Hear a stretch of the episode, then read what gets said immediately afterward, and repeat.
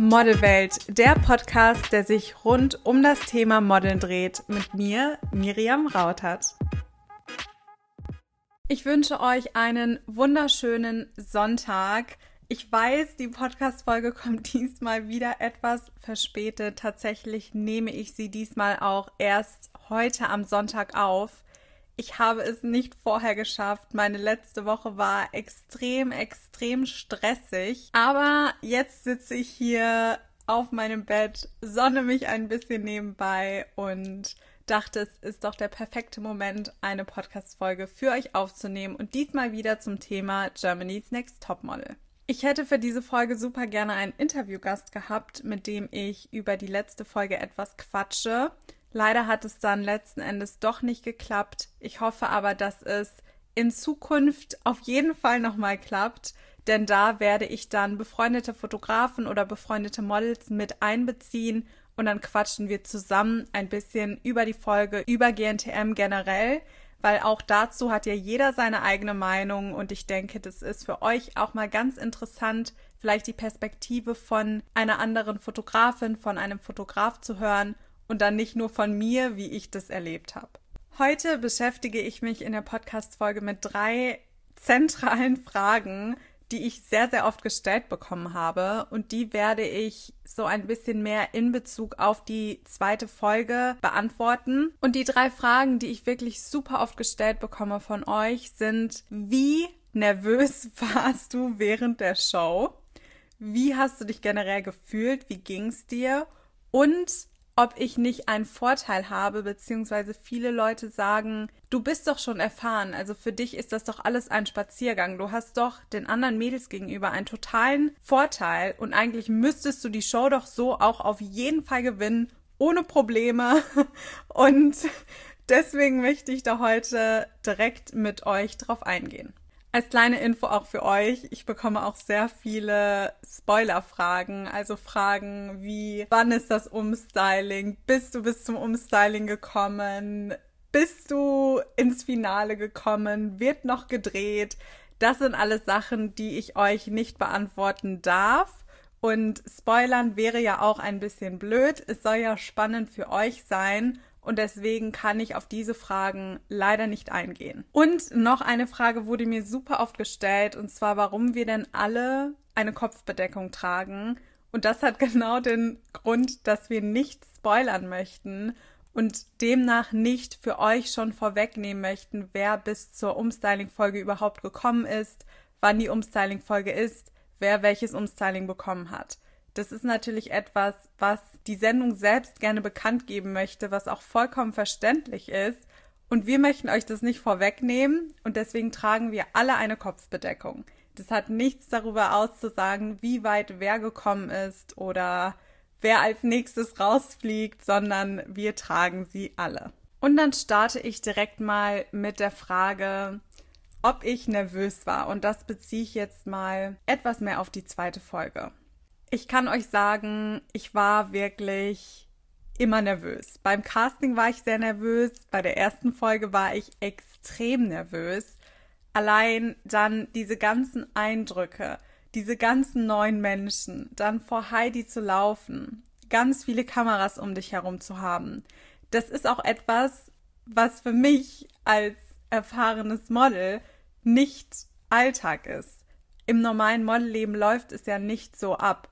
Das sind Eindrücke, die erlebst du dort, die erlebst du aber nicht in einem normalen Model-Kontext. Demnach, wie ihr euch vorstellen könnt, war ich immer extrem nervös. Also auch vor dem letzten Walk mit den Kleidern von Marina Hörmannseder.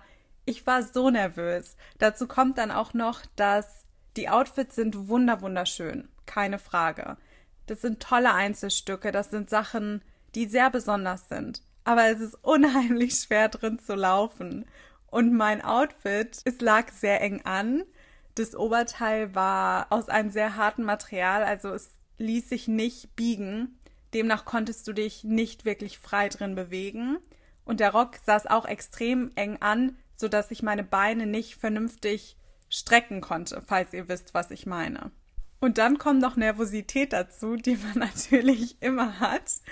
Und ich weiß es einfach noch, ich stand dann dort und musste auf die Bühne und ich habe mich so konzentriert, weil der Boden war nass, weil, wie ihr wahrscheinlich gesehen habt, kam Wasser aus dem Boden und dieses Wasser fällt natürlich auch irgendwann wieder runter. Und dann hattest du hohe Schuhe an und dann musstest du diesen Laufsteg langlaufen. Also du musstest darauf achten, mein Gesicht sieht gut aus, ich bewege mich wenigstens ein bisschen, auch wenn es schwer ist, und ich rutsche nicht aus.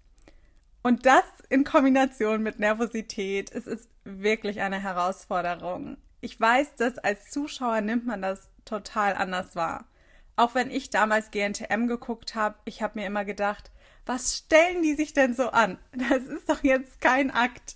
Aber es ist schwieriger, als man denkt. Zudem sieht man sich selbst ja auch nicht. Also man sieht sich nicht, man weiß nicht wirklich, wie man performt. Das Gefühl, ich kann euch zum Beispiel sagen, mein Gefühl war super. Und als ich es gesehen habe, Ranking meinte dann ja, es ist so ein bisschen wie ein Roboter. Und ich kann die Kritik total nachvollziehen und musste deshalb auch einfach nur lachen, weil es war auch nicht anders möglich. Es war auch nicht anders möglich und Deswegen konnte ich gut nachvollziehen, was er damit meinte. Aber um nochmal auf den Punkt Nervosität zurückzukommen.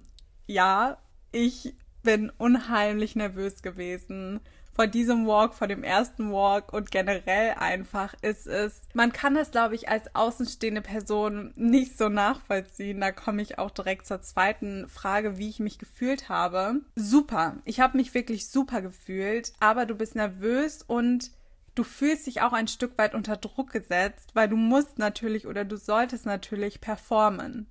Und das ist auch ein total magisches Gefühl. Ich kann euch das nicht beschreiben, aber diese Nervosität gibt einem auch extrem viel Energie und man fühlt sich total unter Strom. Ich weiß nicht, ob ihr schon mal irgendetwas in diese Richtung gemacht habt, besonders wenn man immer Teil von dem Ganzen sein wollte. Ist es ein ganz besonderer Moment. Anders kann ich es einfach nicht beschreiben. Und so habe ich mich demnach dann auch gefühlt. Als kleine Info vielleicht auch für euch. Ich bin ein Mensch, der auch sehr, sehr gerne alleine ist.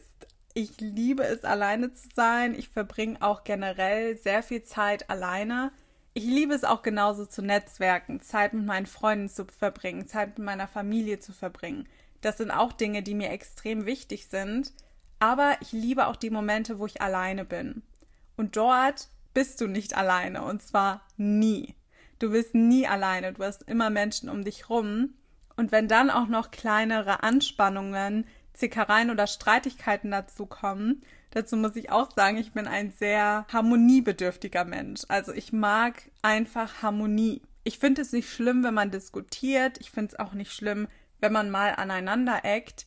Aber ich mag es nicht, wenn das dann die gesamte Stimmung runterzieht und sich sehr lange hinzieht. Und das sind dann alles so Sachen, die noch dazukommen, was natürlich auch normal ist. Also, wenn man mit vielen Menschen auf einem Haufen ist, dass da Reibereien sind, das bleibt einfach nicht aus. Aber das sind auch Sachen, die noch dazukommen zu der Nervosität, zu dem Druck und zu dem ganzen Kuddelmuddel drumherum. So viel zu diesem Thema. Und jetzt beantworte ich euch auch noch sehr gerne die Frage, ob ich nicht finde, dass ich einen Vorteil habe, dadurch, dass ich schon vorher als Model gearbeitet habe und ob es nicht total unfair ist. Und ich muss sagen, überhaupt nicht. Erstmal für euch als kleine Info vorweg. GNTM hat wirklich nichts mit der wahren Modelwelt da draußen zu tun. Das sind zwei komplett verschiedene Welten. Germany's Next Topmodel ist eine Fernsehshow. Fernsehshow gleich Entertainment, das wisst ihr wahrscheinlich auch.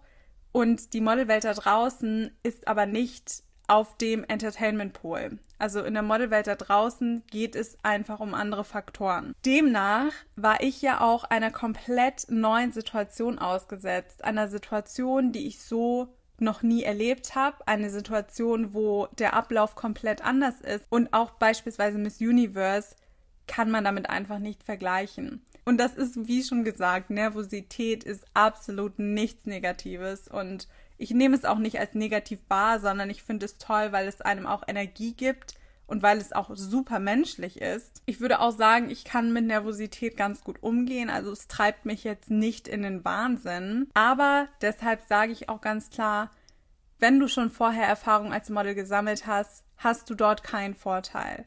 Außer vielleicht, dass du dich manchmal auf High Heels sicherer fühlst als jemand, der nie High Heels trägt.